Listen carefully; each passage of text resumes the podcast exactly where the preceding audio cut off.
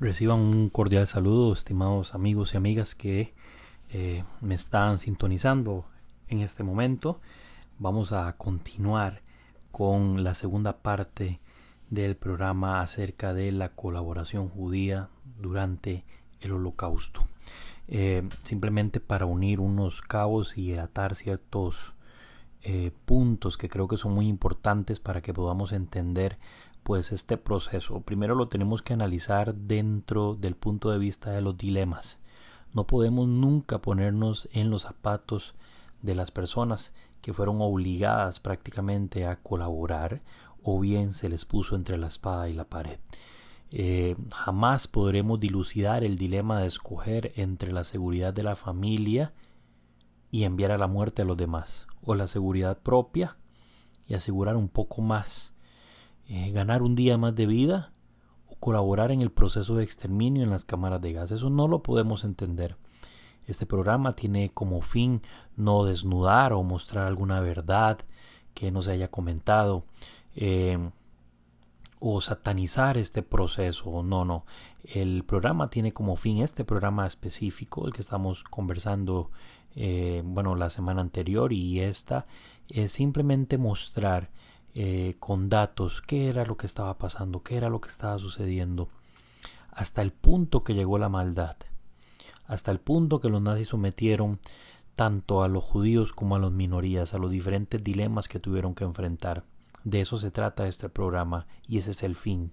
El fin último, como lo hemos comentado en otras ocasiones, es, perdón, el de educar, el de formar. Eh, creo que lejos de, de beneficiar al estudio del holocausto, eh, censurando este tipo de, contenidos, por el contrario, eh, más bien nos ayuda a entender un poco más este proceso y también conocer un poco más el drama que vivieron las, las víctimas cuando se les forzó a tomar decisiones en contra de su voluntad, así como lo vimos la entrega anterior con los Judenrat. No pudimos hablar de la policía judía. Hoy vamos a atar ese cabo y por último vamos a cerrar con los eh, Sonderkommando y con los capos en los campos de exterminio. Ok, vamos entonces a iniciar.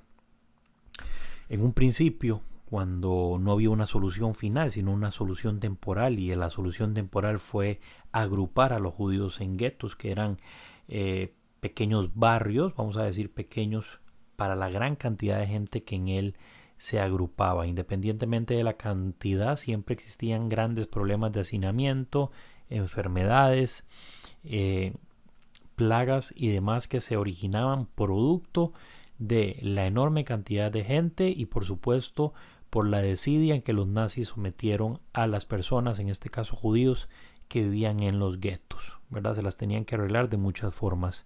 Cuando la tarea se vuelve faraónica, titánica, y los nazis se dan cuenta que es imposible controlar, inclusive con mano dura, a los judíos dentro del gueto, se les ocurre la idea de formar entonces una especie de organización comunitaria por supuesto integrada por judíos que se van a encargar de ser, como mencionamos en el programa anterior, un canal entre las órdenes que brindaban los nazis y los judíos que habitaban en el gueto. Bueno, esta labor la hacían los Judenrat. En ocasiones el trabajo del Judenrat, por ejemplo en el gueto de Varsovia o el gueto de Lodz, que es de los que hemos estado hablando, pero también hubo Judenrat en los cientos y miles de guetos que estuvieron esparcidos por todo el Reich este, se tenían muchísimos problemas para poder llevar a cabo las órdenes, para cumplirlas a cabalidad. Es así como los Judenrat, junto con la administración nazi, deciden entonces instaurar una organización de seguridad para mejorar las normas de acatamientos que los nazis exigían. Fue así como se funda la denominada policía judía, esto con el objetivo para obligar a cumplir, entre otras cosas, la voluntad alemana, la entrega de propiedades judías, que imagínense en ustedes el problema que esto podía significar. Los judíos entregar sus propiedades, por supuesto que los Judenrat iban a eh, tener problemas para que acataran estas instrucciones dadas por los nazis, por lo, por lo que la fundación de la policía judía se volvió necesaria. también para vigilar el trabajo que realizaban los judíos y más tarde, como lo vamos a ver, entregar la vida de los judíos a sus captores. Como les mencioné anteriormente, en todos los guetos del gobierno general, no en todos, pero en la mayoría hubo policía judía o al menos eh, una especie de guardia judía que se encargaba del cumplimiento del orden, pero en el caso específico del gueto de Varsovia, el también llamado servicio de orden del gueto de Varsovia, que era la policía judía que elaboraba ahí, eh, era la mayor fuerza policial judía de la Polonia ocupada. Se estima que el número ascendía aproximadamente a 2.000 eh, efectivos a las órdenes de los verdugos y por supuesto en aras del cumplimiento de las órdenes que los Judenrat daban y que los nazis por supuesto eran los que las exigían. Lastimosamente, eh, conforme el proceso fue avanzando y las órdenes fueron variando, estos individuos empezaron a cumplir su trabajo de una manera muy cruel y sanguinaria, eh, con por supuesto los sus correligionarios, con su propio pueblo. El jefe de la policía judía llamada, llamado perdón, Joseph Zerinsky eh, era el encargado de reportar prácticamente a la inmediatez todos aquellos disturbios que se presentaban a lo interno del gueto y que ya era prácticamente imposible para ellos y la fuerza policial eh, asegurar o cumplir con la seguridad a lo interno del gueto. Zerinsky también fue conocido por engañar a los judíos eh, dentro del gueto cuando empiezan las deportaciones masivas. Es importante aclarar que Joseph Zerinsky eh, bueno, tal vez aclarar no, pero sí mencionarlo, era judío, por supuesto, como todos los miembros del Judenrat y en este caso de la policía judía, pero era converso al cristianismo. Esto lo menciono no para satanizar al cristianismo, ni mucho menos, porque ahí hubo muchísimos justos entre las naciones eh, que fueron cristianos, que fueron católicos de distintas religiones, distintas fuerzas políticas, etcétera. Sino tal vez para que podamos entender un poco por qué Serinsky era tan déspota, era tan cruel, ya no sentía la vinculación total o completa, la lealtad hacia el pueblo al que él este, pertenecía. Les comentaba entonces que Serinsky en muchas ocasiones engañó a, a los judíos en el proceso ya de las grandes deportaciones a tal punto que pegó anuncios eh, prometiendo tres kilos de pan y uno de mermelada para todos aquellos que se presentaran voluntariamente en los Uschlandplatz. Los Uschlandplatz eran los sitios de deportación donde se realizaban las grandes acciones de deportación de los guetos hacia los campos de exterminio. Repito, Uschlandplatz. Y Zerinsky, bueno, se atrevió eh, hacer ese tipo de cosas y otras cosas más con el objetivo, por supuesto, de este, engañar a los judíos. Zerinsky también le dijo a los deportados, a los que iban a ser deportados para evitar eh, protestas y demás, que había visto con sus propios ojos postales escritas por deportados de Treblinka en las que afirmaban que allí todo era seguro. Estos dos textos que acabo de leer los saqué del libro de referencia al holocausto que ya les he comentado en, antiguas, en anteriores ocasiones, La destrucción de los judíos europeos por Raúl Hilbert.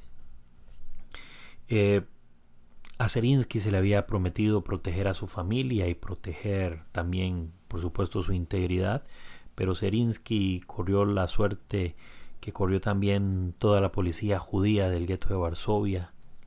Eh, fueron deportados también a Treblinka y allí mismo fueron exterminados en el proceso de gaseamiento.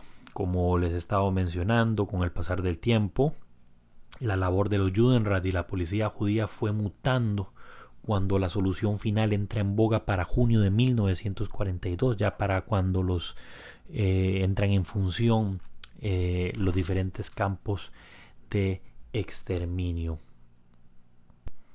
Fue así como las funciones entonces fueron variando. Eh, los Judenrat no eran los únicos responsables de las deportaciones. Conforme el 1942-1943 las fechas de la solución final ya estaban en boga. Los nazis también le ordenaron a la policía judía proporcionar por cada uno siete personas diarias. De lo contrario, ellos mismos se enfrentarían al reasentamiento.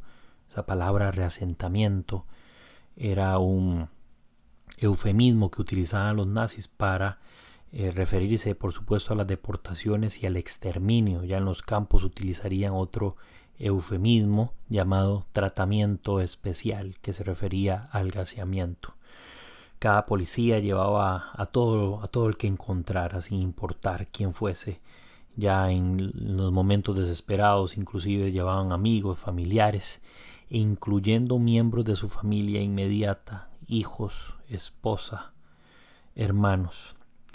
Meses después, como era de esperarse, los propios policías judíos fueron atrapados en la última gran acción, deportados a Treblinka y gaseados, corriendo la misma, la misma suerte perdón, que corrieron los que anteriormente habían deportado o ayudado a deportar. Vamos entonces a continuar ahora a tocar un tema bastante delicado, igualmente delicado que los Judenrat y los y la policía judía es el caso de los Sonderkommando y los y los capos, que podríamos llamarle como el segundo paso en el dilema de participación judía en el proceso de exterminio en los campos de la muerte. Realmente ahorita no hay consenso entre los historiadores en dónde, cómo y cuándo se toma la decisión de construir campos dedicados ya no solo a la concentración de judíos, como lo fueron los guetos, sino también a la, a la destrucción inmediata de estos mediante el gasamiento en masa. Tenemos, por supuesto, antecedentes y disparadores que nos indican y nos ubican en una estructura que fue especializándose perdón, en el tiempo, en, en, la cual los judíos aún no figuraban. Eh, las primeras víctimas del gas no fueron los judíos, fueron los enfermos mentales, los lisiados, los héroes de guerra, alemanes, minusválidos y a los que los nazis también llamaban bocas superfluas. Estas grandes acciones llevadas a cabo en contra de población 100% alemana se llevó a cabo en la famosa Action T4 o la famosa acción de la calle 4 en la que ocurrían gaseamientos masivo. Se calcula que el número de víctimas ascendió a los 300.000.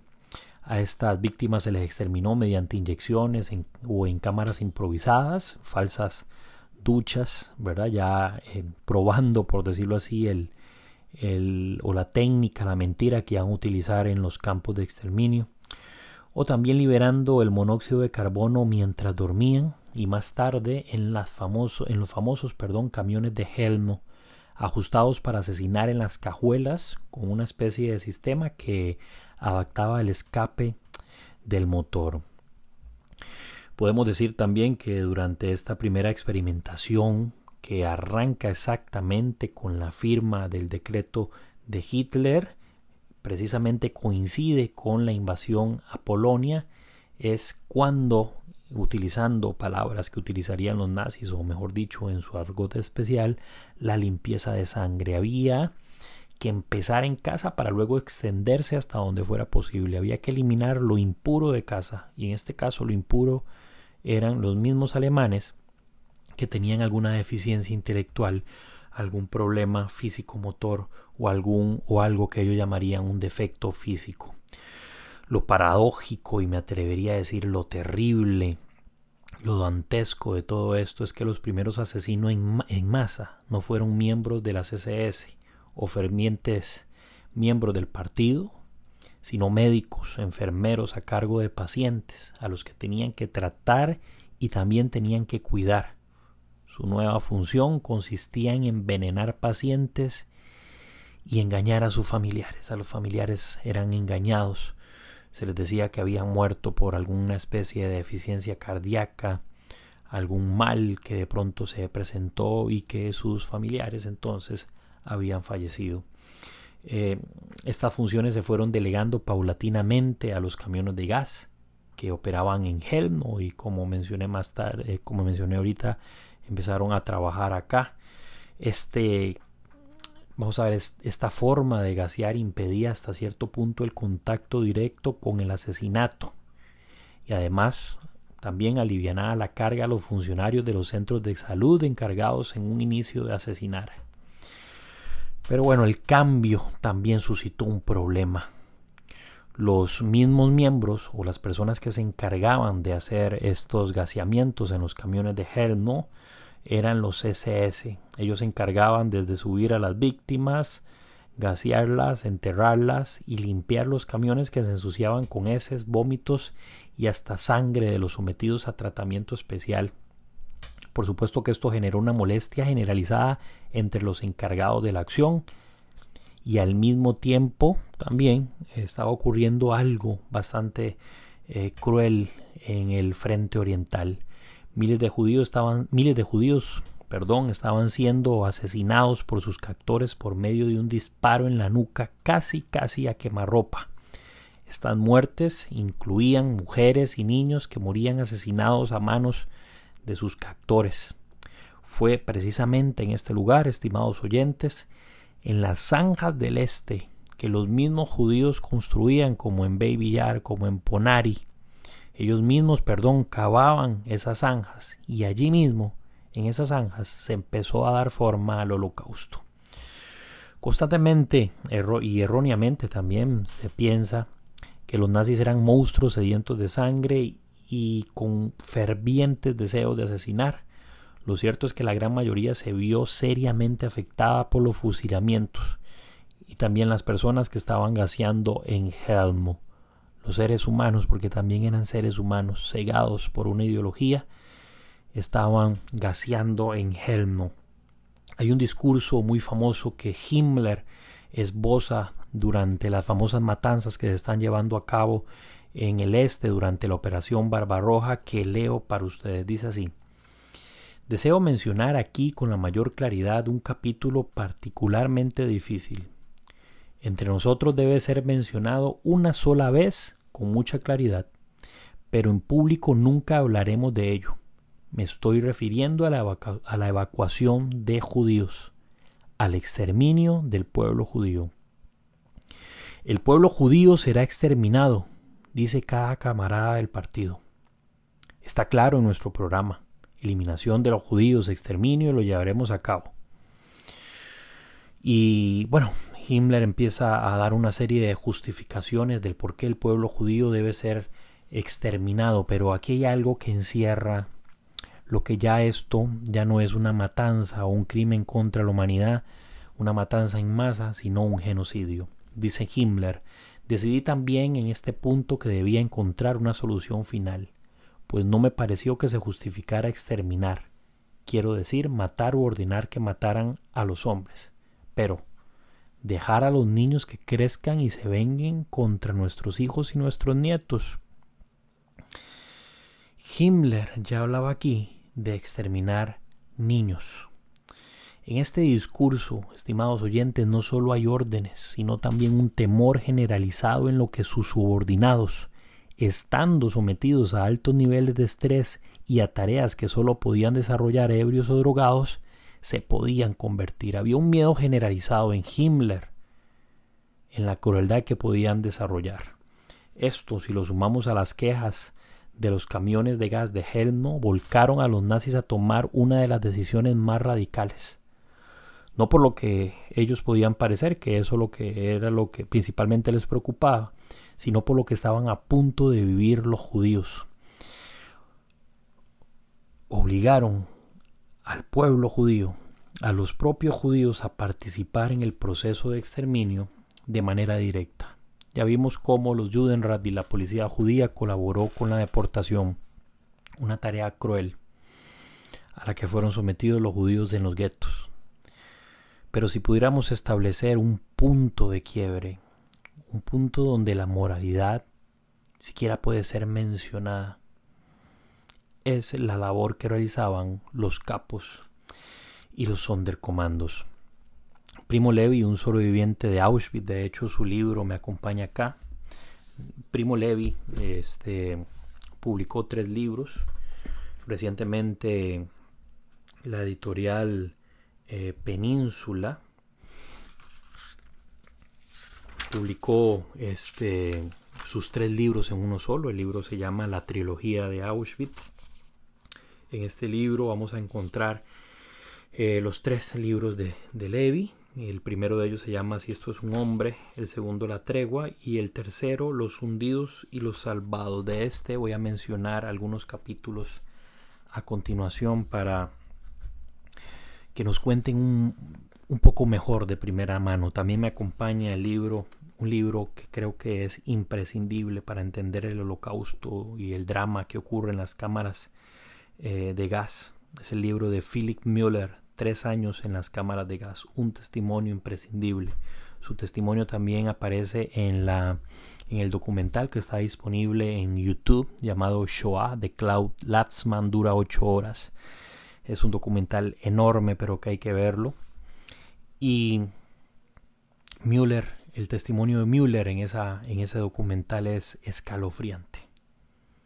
Escalofriante. No se puede quedar ajeno ante el testimonio de él. Y también, eh, tercer libro que me acompaña hoy es el libro de Chill Ratman, Treblinka se llama. Chill Ratman trabajó en Treblinka como Sonderkommando y Philip Müller también en Treblinka como Sonderkommando. No hay, o al menos no conozco, un solo testimonio de un capo que haya sobrevivido. A los Sonderkommando también le llamaban los portadores del secreto, porque hubo un tiempo bastante prolongado en que los procesos de exterminio eran un total y completo secreto. Pero les decía que Primo Levi, sobreviviente de Auschwitz, llamó a estos lugares, si, podemos llamarlos así, de trabajo, como la zona gris.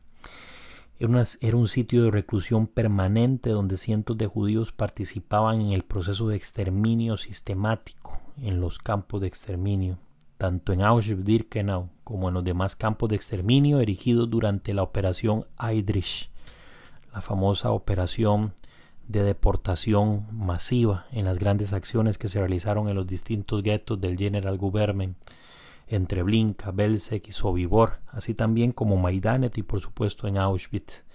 Allí, secuestrados por los nazis y bajo la amenaza de trabajar con ellos o morir en la cámara, estaban recluidos los capos. Los capos eran líderes de cuadrilla que respondían a los vigilantes, y estos a su vez al director del campo.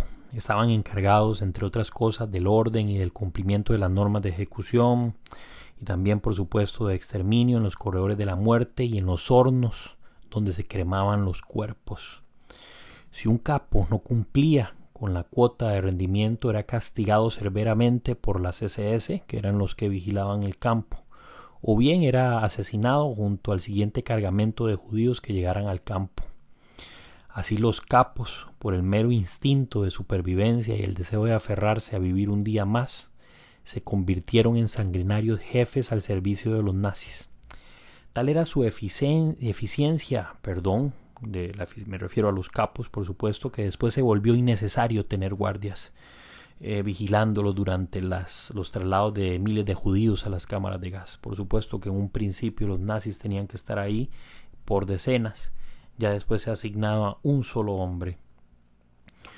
Eh, Primo Levi, por supuesto, voy a leer para ustedes un pequeño extracto de cómo Levi describe a los capos que trabajan en los campos de exterminio, en este caso en Auschwitz. Leo, leo para ustedes. Dice así, ¿quién llegaba, ¿quién llegaba a ser capo? Hay que hacer otra vez ciertas distinciones. En primer lugar, aquellos a quien se les ofrecía tal posibilidad, es decir, los individuos en los cuales el comandante del, del lager o campo o sus delegados entreveían la posibilidad de que fueran colaboradores, reos comunes sacados de las cárceles, por ejemplo, más tarde también judíos, judíos que veían en la partícula de autoridad que les era ofrecida el único modo de poder escapar de la solución final pero muchos, como hemos dicho, aspiraban al poder espontáneamente. ¿Podemos juzgar a los capos? ¿Podríamos hacer un juicio como en los juicios de Nuremberg y condenarlos? ¿Podríamos hacer un juicio como el que fue sometido a Eichmann y condenarlos a la horca? Por supuesto que no. Los humanos somos total y completamente impredecibles en situaciones extremas. Lo que podemos hacer en circunstancias como estas ante esta evidencia y testimonio de personas que estuvieron recluidas en los campos es callar y aprender. Pero bueno, peor escenario que los capos tuvieron las personas que se encargaban de engañar y guiar a sus correligionarios, a su propio pueblo a las cámaras de gas. Las víctimas, antes de entrar, tenían que atravesar el proceso de selección realizado por el personal médico en los campos de exterminio, por supuesto. Estos eran llevados a cabo por los personajes que les mencioné hace un momento, los Sonderkommando. Eran unidades a cargo de los capos que ayudaban a bajar del tren. Como primer función había una delegación, por decirlo así, encargada de bajar del tren a los recién llegados. Estos eran dispuestos este, al frente, por supuesto, de los médicos de las SS para ser seleccionados. Después de una caminata de pocos minutos, cuando se, se seleccionaban para la muerte, llegaban hasta los corredores de las cámaras. Nadie, absolutamente nadie, más que los Sonderkommando, sabía de lo que realmente se trataba. En Auschwitz, por ejemplo, los Sonderkommando le decían a las, víctimas, a las víctimas que guindaran sus ropas en los, en los ganchos dispuestos en las paredes. Les pedían memorizar los números donde los colocaban para cuando salieran de las duchas recogieran aparentemente o supuestamente sus pertenencias. También les prometían sopa caliente y un trabajo digno también, para hacer la mentira lo más creíble posible, les entregaban jabón. Y aquí hay algo sumamente polémico, porque algunos historiadores afirman que este supuesto jabón estaba hecho de grasa de los mismos judíos. Existen testimonios de que así fue. En algún programa, pues, este, hablaremos un poco acerca de ello. Después de esto, la cámara era cerrada de un portazo y asegurada para evitar las fugas. También selladas estaban estas cámaras que una avalancha de hombres y mujeres no podían volcarla. Cientos de estas personas se apretujaban buscando piedad. En tanto, desde el techo, los SS arrojaban el ciclón B. Este ciclón B es en el caso de Auschwitz. En Treblinka, por ejemplo, se utilizaron motores de tanques para gasear, eh, por lo tanto era monóxido de carbono, al igual que en Helm, pero en Auschwitz sí se usó un gas venenoso llamado, llamado perdón, este ciclón B, que al igual que el monóxido de carbono provocaba vómitos severos, asfixia y hasta diarrea. El martirio de estas pobres personas que estaban recluidas en la cámara de gas se extendía aproximadamente por 40 minutos, mientras los sondercomandos, sin opción alguna, buscaban entre los abrigos y las ropas de los cautivos alguna pieza de valor para ser entregada a los captores. Los gritos dentro de la cámara de gas se expandían por toda la sala. Dentro de la cámara los judíos buscaban alguna salida, trataban de escalar las paredes, así dan testimonio las paredes llenas de rasguños en Maidanek. Eh, en fin, pero de pronto los, los gritos de desesperación se convertían en un silencio absoluto el gas ya había hecho total y completamente su trabajo. Ahora era el turno de los, de los famosos hundidos, como le llamaba Primo Levi. Tenían que entrar a la cámara mientras esperaban que se ventilaba. Posterior a la ventilación tomaban hules, eh, como una especie de neumático de bicicleta eh, cortados para ponerle entre las cabezas o los hombros, entre los brazos, perdón, a los judíos que habían sido gaseados para jalarlos hasta los ascensores que los subirían a los crematorios. Algunos son del comando, como eh, retratan algunos testimonios, habría, testimonios, perdón, abrían las bocas de los cuerpos inertes en búsqueda de dientes, de dientes de oro, por supuesto, cortaban el pelo a las mujeres y en tanto la cámara quedaba vacía, la, la, brigada de limpieza de Sonderkommando entraba en acción porque había que desinfectar y borrar toda evidencia para que el siguiente convoy entrara sin ninguna sospecha de lo que había ocurrido ahí. Después de que los cuerpos eran subidos y eran quemados por otra brigada de Sonderkommando en los hornos crematorios, afuera de la cámara habían judíos esperando la caída de las cenizas para ir a arrojarlas al río Vístula como ocurrió en Auschwitz, o bien enterrarlas como ocurrió en Majdanek y también ocurrió en Treblinka. Sin duda este relato parece sacado de una eh, película de terror, pero hay testimonios de sobrevivientes que lograron o bien escapar o bien sobrevivir que evidencian esto de lo que les estoy hablando, estimados oyentes. Uno de estos testimonios que sobre, de, personas que sobrevivieron a esa reclusión fue el de Chill Raftman, como les había comentado hace un momento.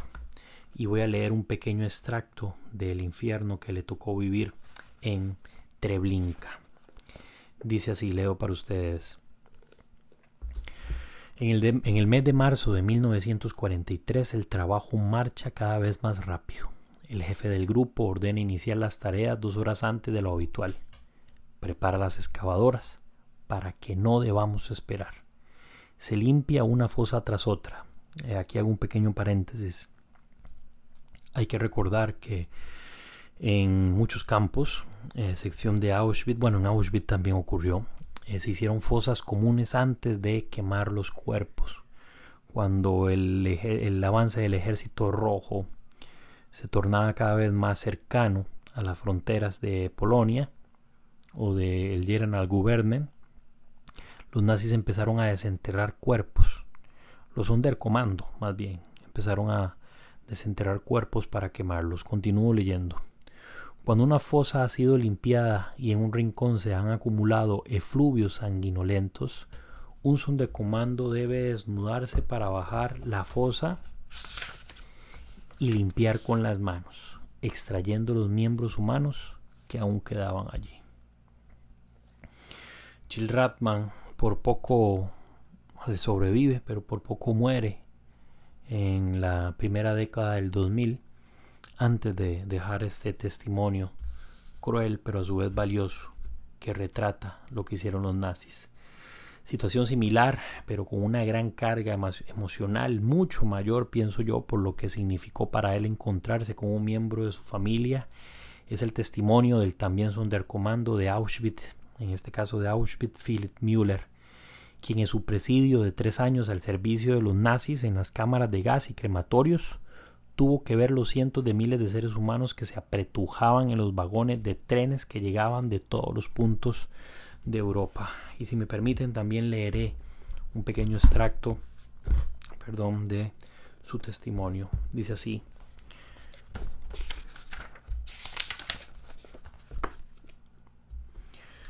Unos pocos días después, cuando llegó la vagoneta del hospital, el cuerpo de mi padre se encontraba entre los muertos. Aquí hay que aclarar algo.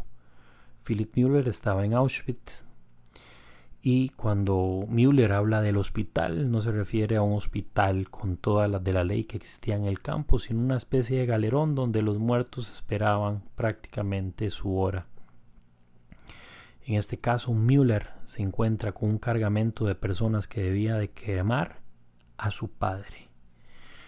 Sigo leyendo. Mis compañeros de presidio llevaron, a su, llevaron su cuerpo al crematorio y lo colocaron en la vagoneta de la habitación de las cremaciones. Delante de los llameantes hornos, un compañero de equipo recitó el Kadish. El Kadish es la oración judía para los muertos. En muchas ocasiones ante vamos a ver, ante la magnitud de los testimonios y en la magnitud de los hechos es necesario dejar que las voces de aquellos que padecieron en carne propia hablen por nosotros, por analistas o por historiadores. Podemos llegar a especulaciones inclusive entre las razones que llevaron a los judíos a colaborar de, for, de la forma en que lo hicieron con los nazis. Eh, hubo rebeliones, hubo resistencia, pero también ocurrieron estas cosas que son necesarias hablarlas.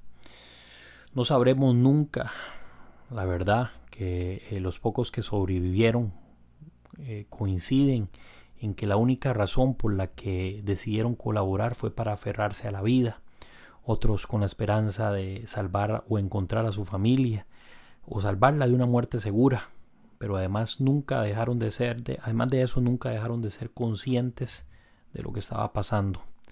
Sabían que su trabajo ayudaba al proceso de exterminio. Por esta razón no hubo pocas rebeliones en los mismos guetos y campos, como les acabo de mencionar, dirigidas por los judíos que participaban en el proceso de exterminio y que un día decidieron morir con valentía o sobrevivir con dignidad.